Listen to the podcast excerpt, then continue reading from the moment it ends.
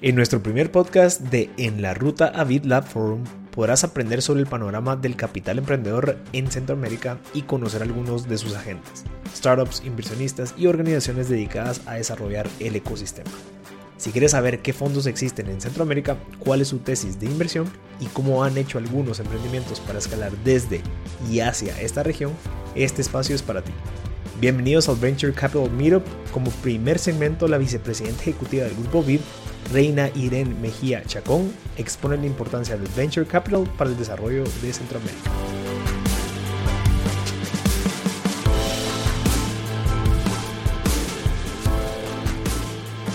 Muchas gracias, un placer estar aquí. Estoy muy entusiasmada y agradecida de participar en la apertura de este importante evento de BitLab que convoca y conecta a los principales actores del ecosistema de innovación de Centroamérica y la República Dominicana.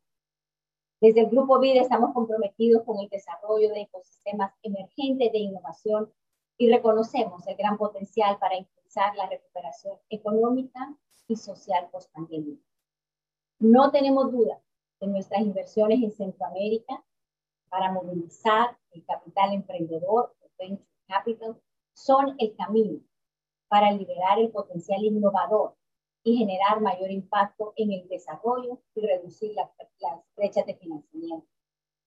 Según datos del APCA, el año pasado, en uno de los años más difíciles en la historia de las economías, todo el mundo, el capital emprendedor canalizó en América Latina y el Caribe más de 4.100 millones de dólares hacia las startups esto fue apenas un 10% por debajo de la cifra del año anterior, que ya había alcanzado un nivel récord. Estos datos son señales positivas de un ecosistema resiliente y con grandes posibilidades de crecer. Sin embargo, si nos comparamos con China, que invierte siete veces más que América Latina en términos de población per cápita, ellos multiplicaron sus inversiones en capital emprendedor 35 veces en seis años. En América Latina y más aún en Centroamérica y la República Dominicana debemos aspirar a estos niveles de crecimiento. Tenemos la suerte que en nuestros países el talento emprendedor abunda. Y esto es un activo que debemos aprovechar y estimular. Hoy nos acompañan grandes emprendedores startups que han salido de sus países a conquistar nuevos mercados, como Uli o Hugo, o empresas que nacieron fuera de la región por fundadores centroamericanos y que están volviendo la mirada hacia nuestros países como parte de su proceso de expansión, como es el caso de Platzi y de Leal. Estamos deseando escuchar sus experiencias en la ruta del emprendimiento y esperamos que puedan inspirar a muchos otros a seguir sus pasos. Para crear emprendedores de alto impacto se necesita un ecosistema de alto impacto. Esto requiere una mentalidad, cultura y ambiente de negocios pro-emprendedor. Nuestro compromiso con la diversidad, equidad y la inclusión se refleja en nuestras inversiones de capital emprendedor. Desde BitLab se ha realizado un esfuerzo pionero con plataformas, eh, por ejemplo, eh, WeExchange, que reúne a la principal comunidad de mujeres emprendedoras en áreas STEM de América, en América Latina y el Caribe. Hoy tenemos a Florence Fretch, eh, una We Exchange Fellow y cofundadora de Leal entre nosotros. Pero además la experiencia de BitLab como uno de los inversionistas en fondos de capital emprendedor más activos de América Latina y el Caribe, con una cartera que supera los 50 fondos. Eso nos demuestra que el capital emprendedor es una ruta inteligente y evidente para acelerar una recuperación inclusiva. Quiero reconocer el valioso trabajo de BitLab y felicitar al equipo por organizar este relevante y pertinente foro para el intercambio de ideas, experiencias y establecer conexiones que se traduzcan en mayor crecimiento para las empresas y economías. Crear una generación de emprendedores ganadores es nuestra meta como Grupo BID. Por favor, cuenten con todo nuestro apoyo. Muchas gracias. A continuación, Irene Arias Hoffman, CEO de BitLab, nos habla sobre el momentum del capital emprendedor en América Latina. Muchísimas gracias, Reina, por acompañarnos y por, por ser tan buena aliada de, todos nosotros, de, BitLab y de todos nuestros partners de la región, eh, con, eh, con, un propósito que definitivamente compartimos Em, soy Irene Arias Hoffman, CEO de BitLab, el laboratorio de innovación del grupo Bit. Y para complementar lo que eh, comentaba Reina, os dirijo a algunos de los datos de Tecnolatinas, la publicación que encuentran ahora en el chat y que publicamos eh, hace unas semanas, donde veíamos cómo ya, ya empieza a haber una masa crítica. ¿no? llevamos desde BitLab tres décadas invirtiendo en Venture Capital en la región, eh, pero creo que este realmente ya es el momento en el que, en el que estamos pasando a otras escalas. ¿no? Más de mil compañías en la región ya han levantado más de, eh, su, más de un millón de dólares en capital y tienen una evaluación agregada de más de 220 mil millones de dólares. Eh, han levantado más de 28 mil millones de dólares. esto incluye 28 unicornios, 28 compañías valoradas en más de mil millones de dólares, incluyendo mm, de algunos de los países más pequeños de la región, como fue Dilocal recientemente de Uruguay en pagos digitales. Em, así que estamos en, un momento en el que vemos estas historias de crecimiento y donde, pero al mismo tiempo vemos que hay una brecha en cuanto al, al acceso al capital que permita acelerar este crecimiento. Porque, como comentaba Reina, hay, comparado con otras regiones, en términos per cápita, todavía estábamos muy lejos de, lo que, de donde deberíamos estar. En 2019, eh, apenas eh, eh, el 1.3% de los 4.600 millones de dólares que se levantaron para startups en la región se levantaron en países fuera de Brasil, México, Chile, Colombia, Argentina y Perú. Entonces, estamos con la tarea pendiente todavía de eh, descentralizar, de conseguir que los ecosistemas emergentes y los países eh, de la región, todos los países de la región eh, vean este crecimiento. Y eso es por lo que estamos aquí hoy. hemos traído los mejores actores, desde inversionistas, emprendedores, fondos de capital, para, ver cómo juntos llegamos a, movilizar mucho más capital, a identificar a esas promesas y a esos emprendedores de esta siguiente generación y lo hacemos bueno, con el espíritu también de visibilizar eh, el potencial que tiene Centroamérica. Nos están escuchando inclusive desde Asia hoy. Em, queremos generar estas conexiones entre los diferentes actores de emprendimiento y siempre buscando emprendimientos de alto impacto que además eh, están desarrollando cada vez más servicios relevantes para dar una oportunidad a personas, sobre todo las personas más pobres y vulnerables de la región. Em, así que este es nuestro eh, primer Venture Capital Meetup Centroamérica eh, y también inaugura el primer evento en la ruta hacia el BitLab Forum.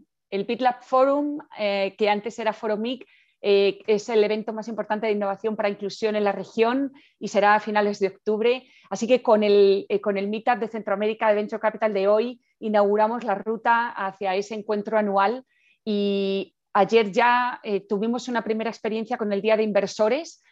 Hoy, el centro de hoy va a ser primero un fireside chat con Santi Subotovsky, el inversor latinoamericano de Emergence Capital, que fue uno de los primeros en invertir y en apoyar eh, eh, a la entonces incipiente y desconocida Zoom. como, bueno, desde su rol de inversor y miembro del board, acompañó muy de cerca al CEO, a Eric Joan y al equipo a transitar desde la ronda A hasta IPO, eh, el IPO de la compañía en 2019 y todos saben que hoy esta compañía eh, tiene una valoración de más de 95 mil millones de dólares. Em, así que un lujo tenerte aquí, Santi. Eh, Adrián García, el socio de Carao Ventures, va a ser el moderador de este Fireside Chat.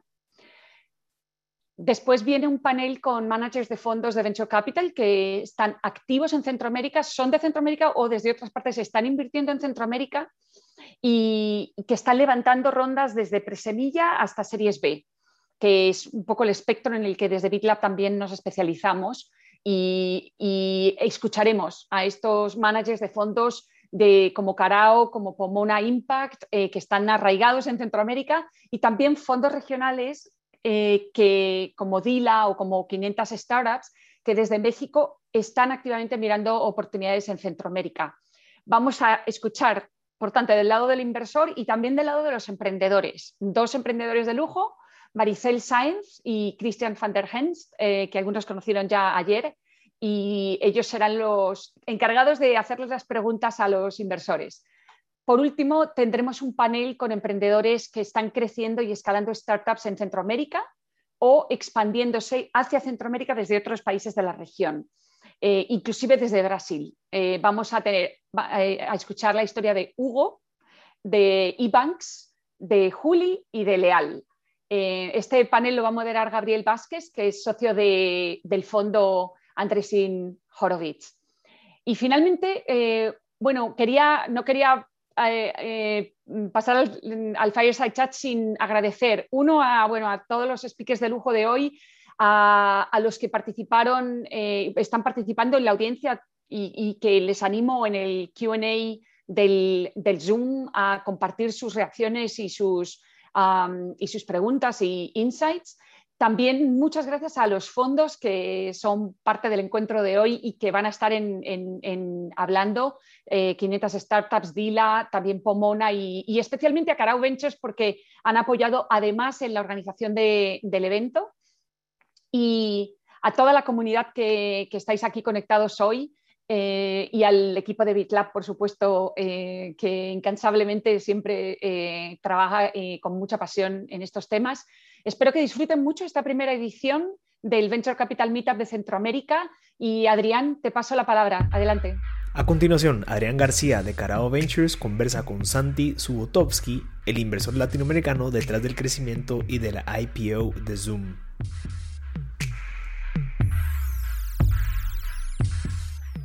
Bien, eh, gracias.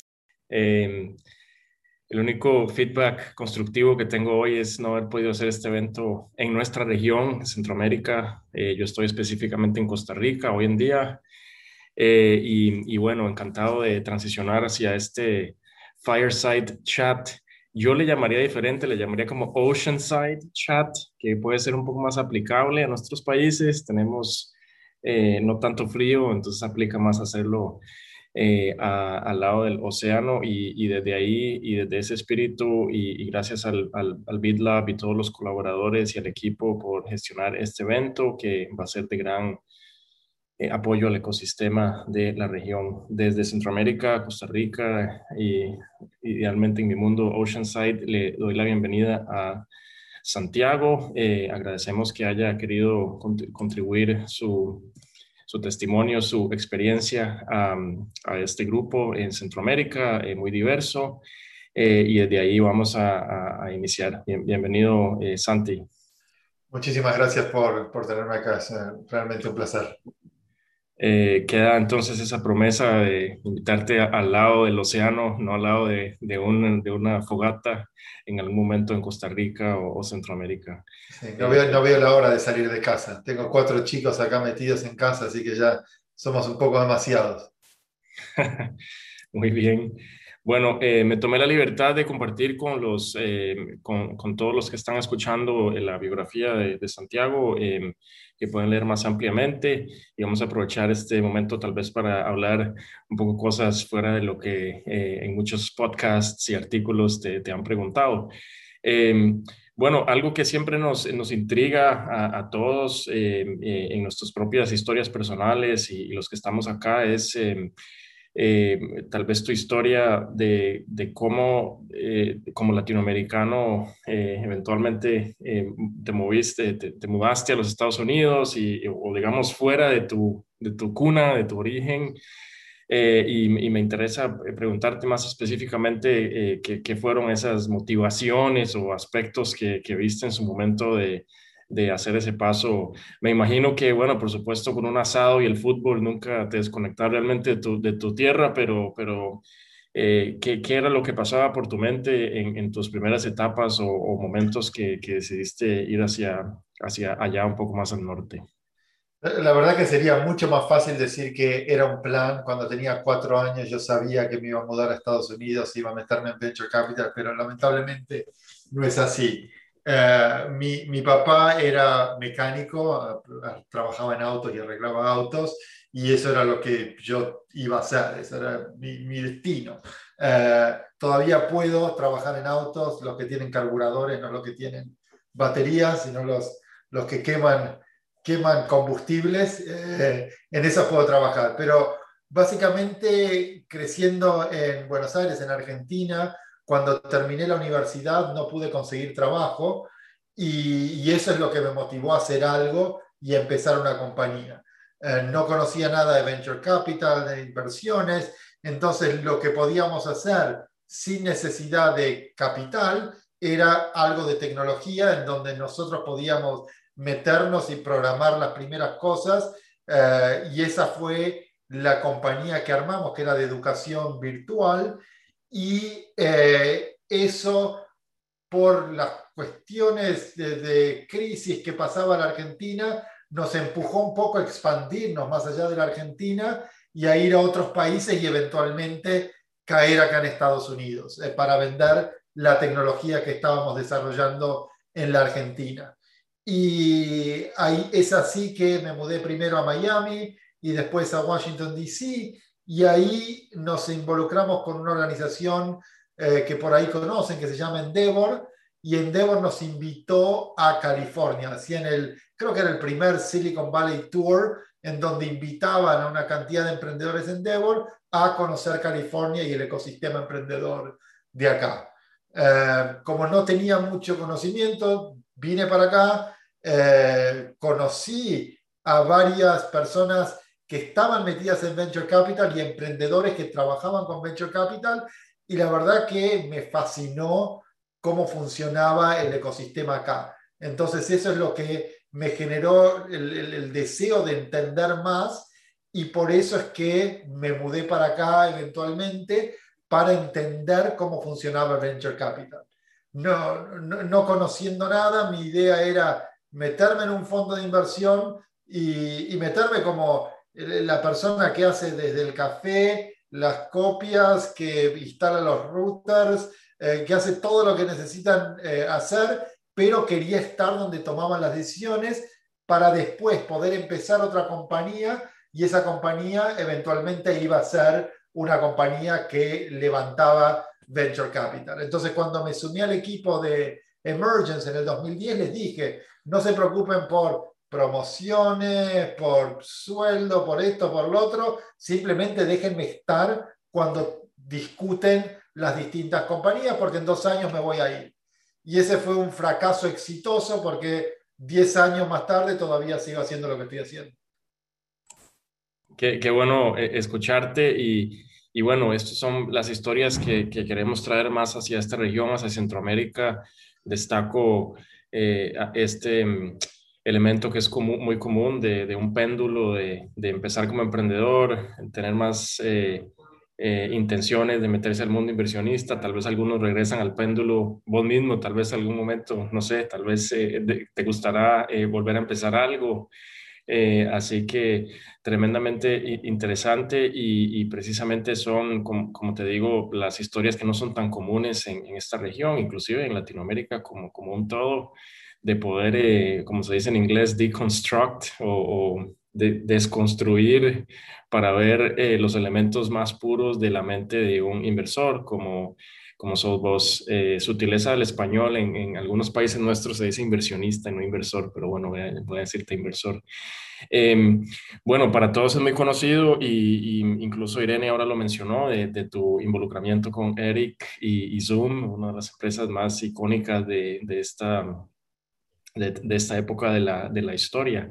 Em, yo, particularmente en este espíritu de deconstruct tu pensamiento como inversor, eh, quería preguntarte en, qué momento eh, en lo que estudié de, de, este involucramiento tuyo con y Eric, em, eh, en la guerra hay una analogía de, de cuando decidís ir con todo, ir all in para lograr tomar la bandera de la ciudad y, y digamos, ganar la, la batalla. La pregunta era como, sí, ¿en qué momento, eh, tal vez eh, en dos partes, decidiste, eh, observaste esta oportunidad en la intersección de, de, videoconferencias, tecnología y en el sector donde, donde opera Zoom? Y, y digamos, ¿en qué momento ese all-in hacia el sector o cómo fuiste llegando ahí y en qué momento el all-in hacia Eric y Zoom, ¿verdad? Eh, porque obviamente en, eh, previo a, toda la historia que conocemos hoy eh, no, no, era tal, tal, vez algo tan evidente. Entonces, para que la audiencia entienda esa mentalidad de cómo piensa un inversor, ¿cuándo te enfocaste en ese sector y te enfocaste en esa oportunidad específicamente? Sí, por ahí sirve dar un poquito más de contexto de lo que hacemos en el fondo nuestro. El fondo nuestro es un fondo relativamente chico para lo que es acá Silicon Valley y nos enfocamos exclusivamente en todo lo que es enterprise, todo lo que son eh, empresas que ayudan a otras empresas, no las que van directo al consumidor o las que hacen life sciences y medicina, sino todo lo que es B2B. Eso es lo que hacemos nosotros. Entonces, somos generalmente muy temáticos. desarrollamos un tema que pensamos que va a funcionar y después eh, tratamos de conectarnos con todas las compañías que están haciendo eso. El origen del fondo nuestro eh, viene de la, hipótesis de que eventualmente todas las aplicaciones iban a migrar de servidores on-premise a la nube. Y esto ahora es bastante obvio, pero cuando empezaron el fondo mis socios no era tan obvio y al contrario, la gente los miraba con cara de quién va a mover datos de, de, de empresa, de contactos, confidenciales a la nube, eso nunca va a pasar. Siempre los vamos a tener en el sótano, en los servidores, súper protegidos y, y súper ventilados para que no se caiga todo, toda la infraestructura. Entonces, cuando yo me sumo al equipo en el 2010, vengo con la idea de que hay emprendedores que no necesariamente están en Silicon Valley, que están en el resto del mundo que pueden ser tan buenos o mejores de los que están acá. Entonces, empujando un poquito la apertura a conozcamos emprendedores sin la necesidad de poder manejar a tener una reunión física con ellos, porque nos vamos a perder de un montón de oportunidades interesantes. Y así es que empezamos a abrir esa apertura y a conectarnos con otros emprendedores, pero las conexiones no eran, no eran lo suficientemente buenas para desarrollar una relación. Era un llamado por teléfono, y yo soy de la época y ahora voy a revelar un poco mi edad, en donde compraba las tarjetitas y raspaba para poder llamar a Argentina y poder pagar lo menos posible, y tenía mi tarjeta para Argentina, mi tarjeta para Colombia, mi tarjeta, cada una que tenía distintos, eh, distintos costos.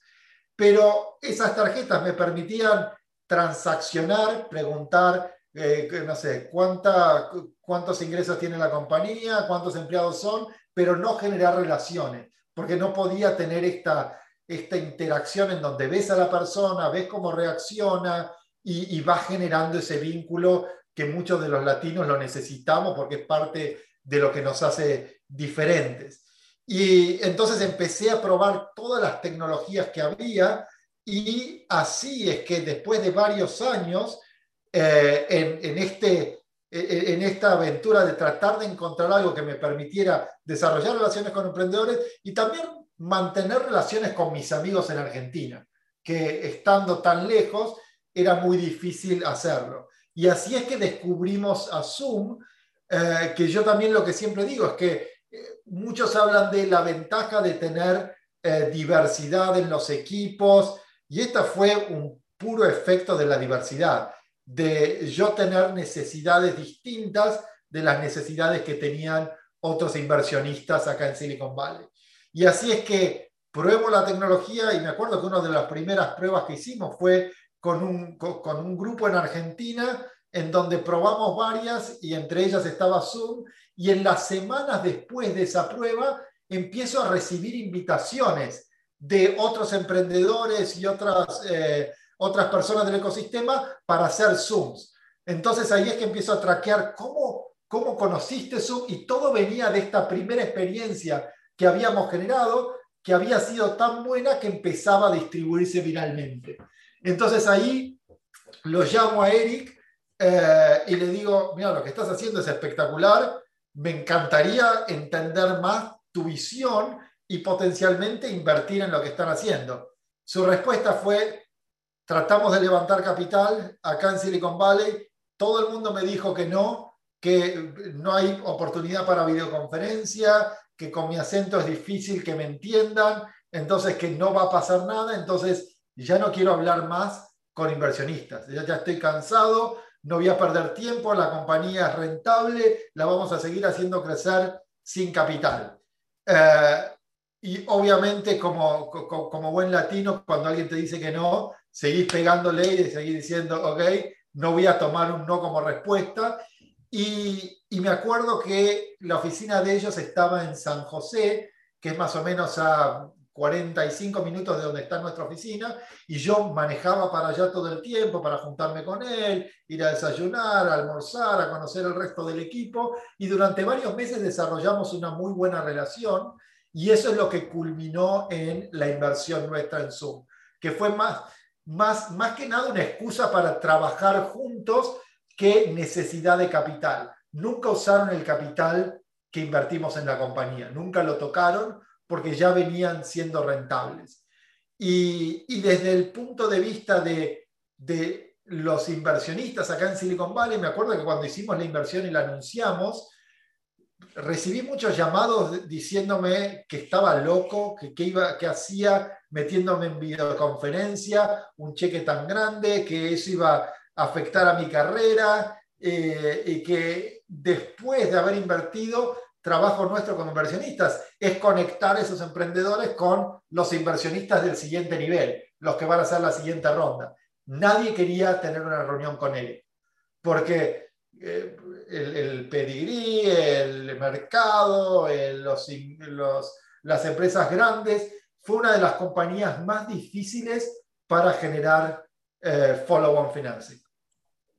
Ok, interesante. Y sí, como la pregunta que te hice realmente era solo una, ¿no? O sea, ¿cómo, cómo convirgió, cómo converge tu, la forma del fondo eh, de pensar en sectores y una necesidad tuya personal o, de gente similar eh, converge con ese interés sectorial del fondo y luego hacia la búsqueda particular de un emprendedor que compartía de cierta manera algunas características personales tuyas. Eh, de, nuevo, lo, lo, has recibido muchas veces, supongo, pero felicitaciones eh, y ojalá siga habiendo muchos, muchos de esos eh, casos. Ah, hablabas, mi siguiente pregunta breve, hablabas de, de, sí, como latinoamericanos somos especiales y, y, posiblemente, sí, te imagino haciendo las pruebas en Argentina con el Zoom de cuál se caía, cuál no, metiéndose bajo una montaña o o detrás de la casa a ver si, si la conexión no se cae versus eh, las alternativas en ese momento. Y,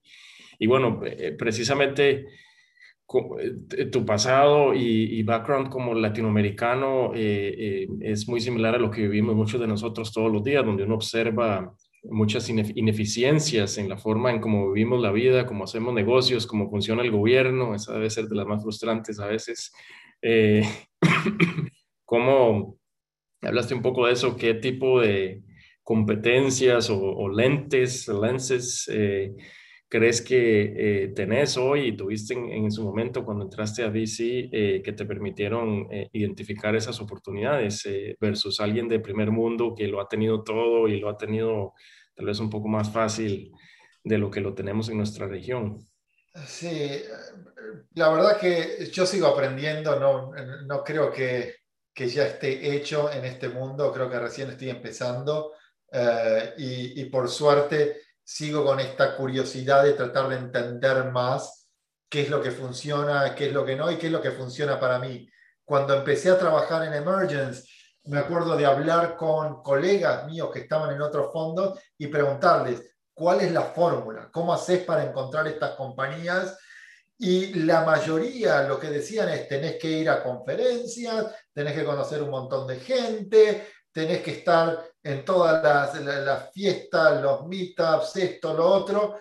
Y, me acuerdo que yo hice eso, me iba a todas las conferencias y para mí era agotador. Yo no soy de las personas que soy, no soy un extrovertido que va y que toma energía de conocer 100 personas por día, sino que me gusta mucho más desarrollar relaciones más profundas con menos cantidad de gente. Eh, el otro día, hablando con un amigo, estábamos usando la analogía de, eh, de 100 pennies o 4 quarters, que básicamente es lo mismo, pero hay gente que es más 100 pennies. Quiero tener un montón de, eh, de puntos de contacto, un montón de gente, y hay otras que no, prefiero tener solo 4, pero que valgan un poquito más. Y no, no hay nada que sea mejor que lo otro, sino hay algo que, que funciona mejor con vos.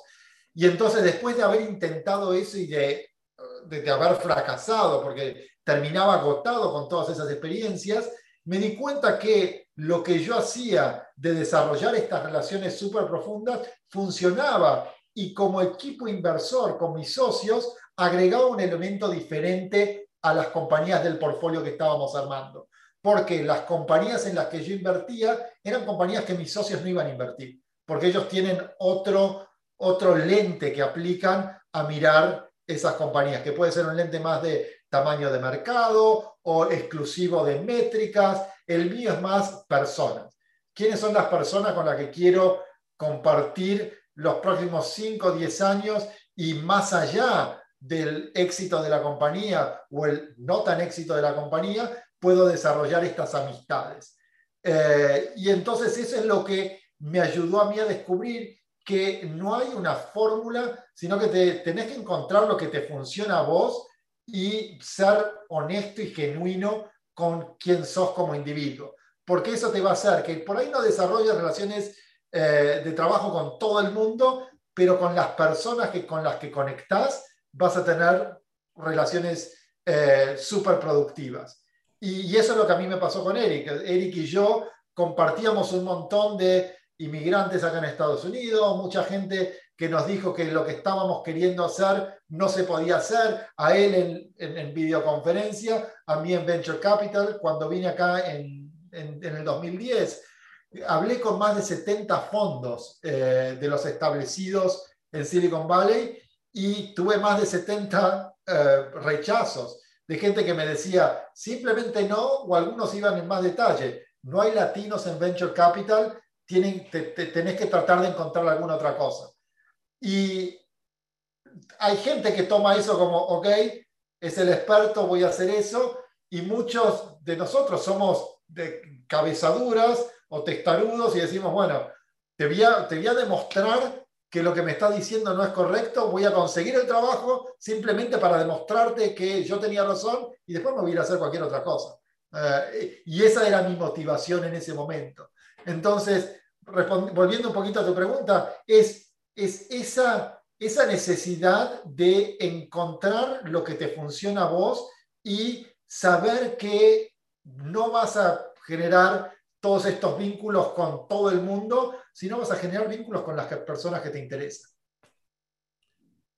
No, me, parece genial y, no me quiero volver filosófico, eh, pero parece que buscaste la respuesta en algunos de los mejores lugares del mundo y la tenías ahí mismo. O sea, era, era, era tu propia personalidad, estilo, forma de querer hacer las cosas eh, calibrado hacia o insertado en, la industria de, venture y me parece una perspectiva tremendamente importante de compartir, de que al final como socio de una firma de inversión, eh, eh, deberías y, y, podés, digamos, eh, eh, ejercer y, controlar las inversiones o buscarlas de acuerdo a tu propio estilo y cómo esa diversidad entre todos los socios ayuda a tener un, pues una firma competitiva como, como ustedes lo fueron tremendamente, específicamente con Zoom. Así que genial. Y mira, regresando a, a Latinoamérica, Centroamérica, de nuevo estamos hablando en este foro con principalmente audiencia de Centroamérica, Costa Rica, Panamá, Nicaragua, todos los demás países que conforman esta región. Eh, siempre, eh, por supuesto, nos intriga eh, y algunos estamos trabajando directamente en, llenar ese, ese gap, ¿no? De, cómo desde países pequeños o medianos, inclusive como la Argentina, ¿no? hay esta tesis genérica de que en, cualquier lugar del mundo puede haber un, un gran siguiente emprendedor, innovador, inventor pero hay ese, ese, ese tremendo gap, ¿no? De, financiamiento, de, de, talento, de capacidad de gestión emprendedora y otras cosas para que finalmente algunas lleguen hacia donde vos llegaste, por ejemplo. Entonces, eh, ¿qué podrías em, darnos de, observaciones de, para una región como esta? Eh, y, Latinoamérica opera de alguna manera siempre similar. Eh, cómo poder em, empezar a, llenar ese, ese gap eh, para que salgan más compañías valiosas eh, eh, como Zoom u otras, Mercado Libre de tu país, Nubank en Brasil. y, es, no es un trabajo de los inversores ni los emprendedores, es como de todo, ¿no? Entonces, tal vez nos encantaría escuchar tus comentarios de, de cómo llenar ese vacío. Lo que veo desde, desde el momento en el que yo empecé mi compañía hace 20 años ya, a hoy es que por suerte hemos visto mucho progreso en nuestras regiones. Eh, el ecosistema emprendedor, el ecosistema inversor se ha desarrollado mucho y se ha desarrollado muy bien. Y lo que veo es que en este momento, post pandemia o saliendo de la pandemia, estamos en una oportunidad única para generar oportunidades globales desde nuestras regiones. Porque hoy en día el emprendedor de Costa Rica y el emprendedor de Silicon Valley están expuestos a una serie de problemas que son universales. No es que eh, la necesidad de un nuevo sistema de customer management es, está más desarrollada acá en Silicon Valley que en, no sé, en Buenos Aires. Eh, hoy tenés problemas en donde, no sé, ves el tema de educación. Mi hermana está en Argentina y yo hablo con ella y los mismos problemas y desafíos que tiene ella con sus hijos en Argentina son los mismos desafíos que vivo yo con mis hijos acá en Silicon Valley. Y seguramente son los mismos problemas que vive alguien que está en Vietnam o que está en cualquier otra región. Entonces, por primera vez en mucho tiempo, no importa dónde uno esté, tenemos exactamente los mismos problemas que tiene el mundo. Eh, trabajo remoto. No creo que volvamos a trabajar como trabajábamos antes de la pandemia, todos en una oficina. ¿Eso qué va a generar? Va a generar necesidad de nuevas formas de contratar, nuevas formas de entrevistar, nuevas formas de mantener la cultura. Y eso pasa en eh, Bolivia, en Uruguay, en Costa Rica, en Estados Unidos, en la India, en todos lados. Entonces, estoy muy entusiasmado por lo que creo que vamos a ver en los próximos cinco años, que son emprendedores de regiones ajenas a Silicon Valley que van a empezar compañías para resolver problemas globales.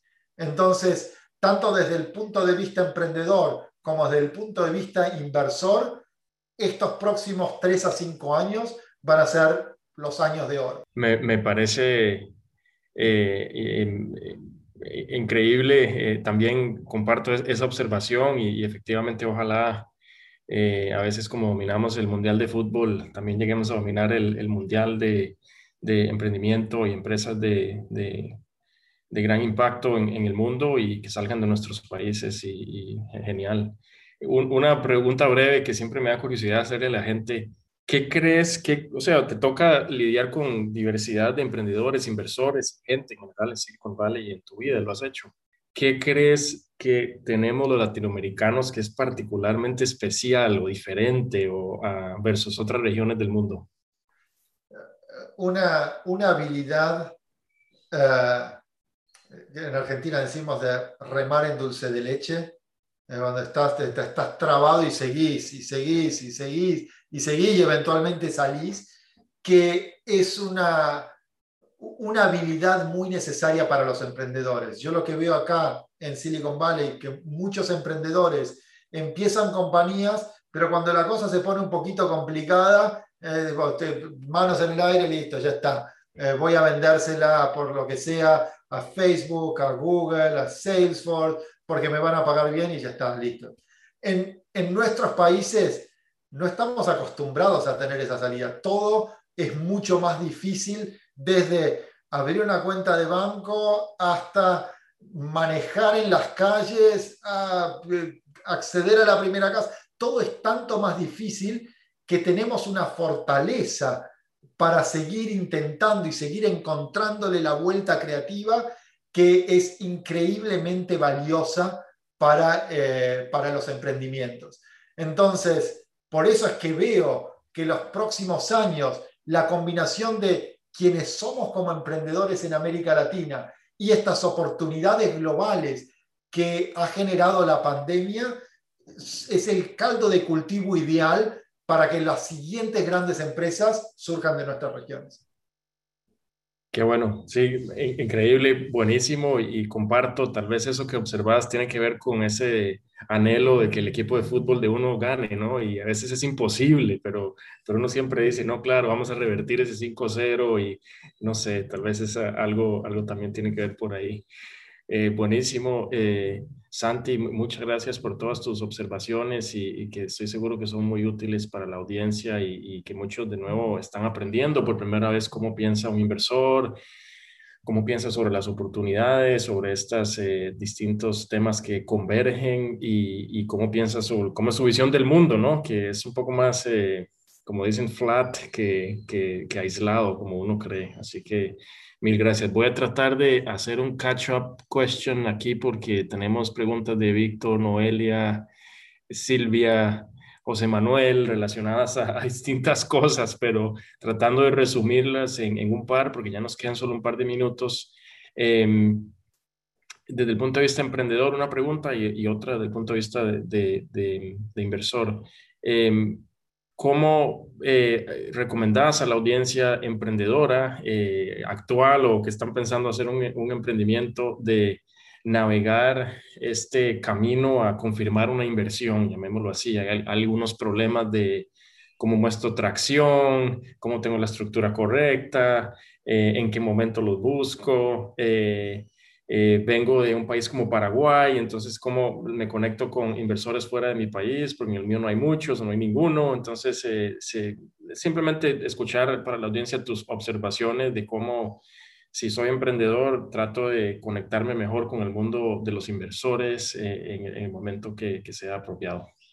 No, me acuerdo quién dijo esto, pero me quedó, me quedó grabado y que es que los emprendedores tienen la habilidad de controlar e influenciar recursos eh, que, no poseen. Entonces, sos un emprendedor y vas a encontrarle la vuelta. No, no tenés que ser dueño de los contactos o ser dueño de, eh, no sé, la oficina o lo que sea, pero siempre te la rebuscas para acceder a esos recursos sin necesidad de ser el dueño de esos recursos. Entonces, si, yo estuviese empezando hoy una compañía en Paraguay, en Argentina, eh, en, cualquier país, pensaría dos categorías de problemas. Uno, problemas globales que resuenen no solo en mi país, sino en el resto del mundo. Y segundo, algún problema regional que sea distinto y que sea especial por la región. Y en esa segunda categoría, el ejemplo que, muchas veces doy es, si uno va a pensar un, en mi mundo, en el mundo B2B, un CRM para Argentina, ese CRM puede llegar a ser Salesforce. No hace falta que haya un CRM local, porque sí, lo podés traducir de inglés al español, pero la arquitectura que esté en la nube funciona tanto en Estados Unidos como en Argentina. Ahora, si estamos hablando de algo que tiene una fricción local, como necesita involucrar pagos o necesita involucrar logística o necesita involucrar temas de recursos humanos, esos son problemas regionales que una compañía que esté basada en Estados Unidos no puede resolver directamente, porque necesitan pies en la tierra, pies en la región. Entonces, esas serían las dos categorías en las que pensaría. Y después, con respecto a contactos para levantar capital, eh, no esperaría a levantar capital para generar esos contactos. Porque muchas veces lo que los inversores quieren ver no es la foto del momento en el que estás levantando capital. Quieren ver la trayectoria, de dónde viniste, cómo evolucionaste, cómo cambió tu manera de encarar el mercado. Y entonces conectan todo eso y eso les permite proyectar al futuro. Entonces, desde los primeros momentos, incluso antes de empezar una compañía, yo empezaría a contactarme con todo el mundo, les contaría lo que estoy haciendo, mucha gente me diría que estoy loco, pero utilizaría ese feedback para ajustar y desarrollar relaciones y decir, de las, no sé, 70 personas con las que me junté, estas 5 me cayeron bárbaro y creo que puedo desarrollar una relación y seguir manteniendo eso y después es orgánico el, el levantamiento de capital.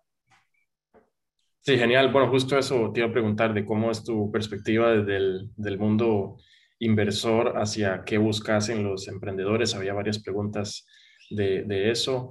Eh, destaco eh, y admiro esta em, eh, lente o forma de ver el venture capital desde, desde, tu perspectiva, donde es muy importante la relación personal, ¿no? Algunos emprendedores piensan que voy a hacer este PowerPoint que sea perfecto y todas las referencias y los Exceles, pero en tu caso, y, y es el caso de muchos, en la industria preferís escuchar su historia personal y cómo le fue, qué cambió, qué errores ha tenido y, ok, mandame el PowerPoint después si yo lo veo, pero eh, para que algunos eh, emprendedores de la audiencia eh, no menosprecien esa intención de algunos inversores, sino la mayoría de conocerlos como, como persona, su historia y, y, está bien ser lo más, como dijiste, genuino y transparente en cómo esa historia fue, porque te permite desarrollar relaciones más profundas, personales y, auténticas con gente como vos. Así que eh, genial. Eh, bueno, creo que llegamos al, final de nuestro,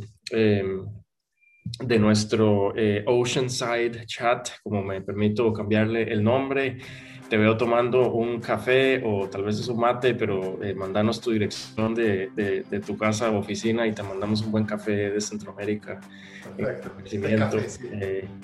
y, estaría genial. Eh, muchas gracias de nuevo, eh, Santi, por, por, tu participación, consejos. Es un lujo tu eh, participación y contribuciones a, este, a esta subregión latinoamericana que tiene las intenciones apoyadas de manera muy, muy concreta por el BitLab para, para hacer más y, mejor, mejores inversiones y, y, emprendimientos desde Centroamérica. Muchas gracias, Santi. Muchísimas gracias,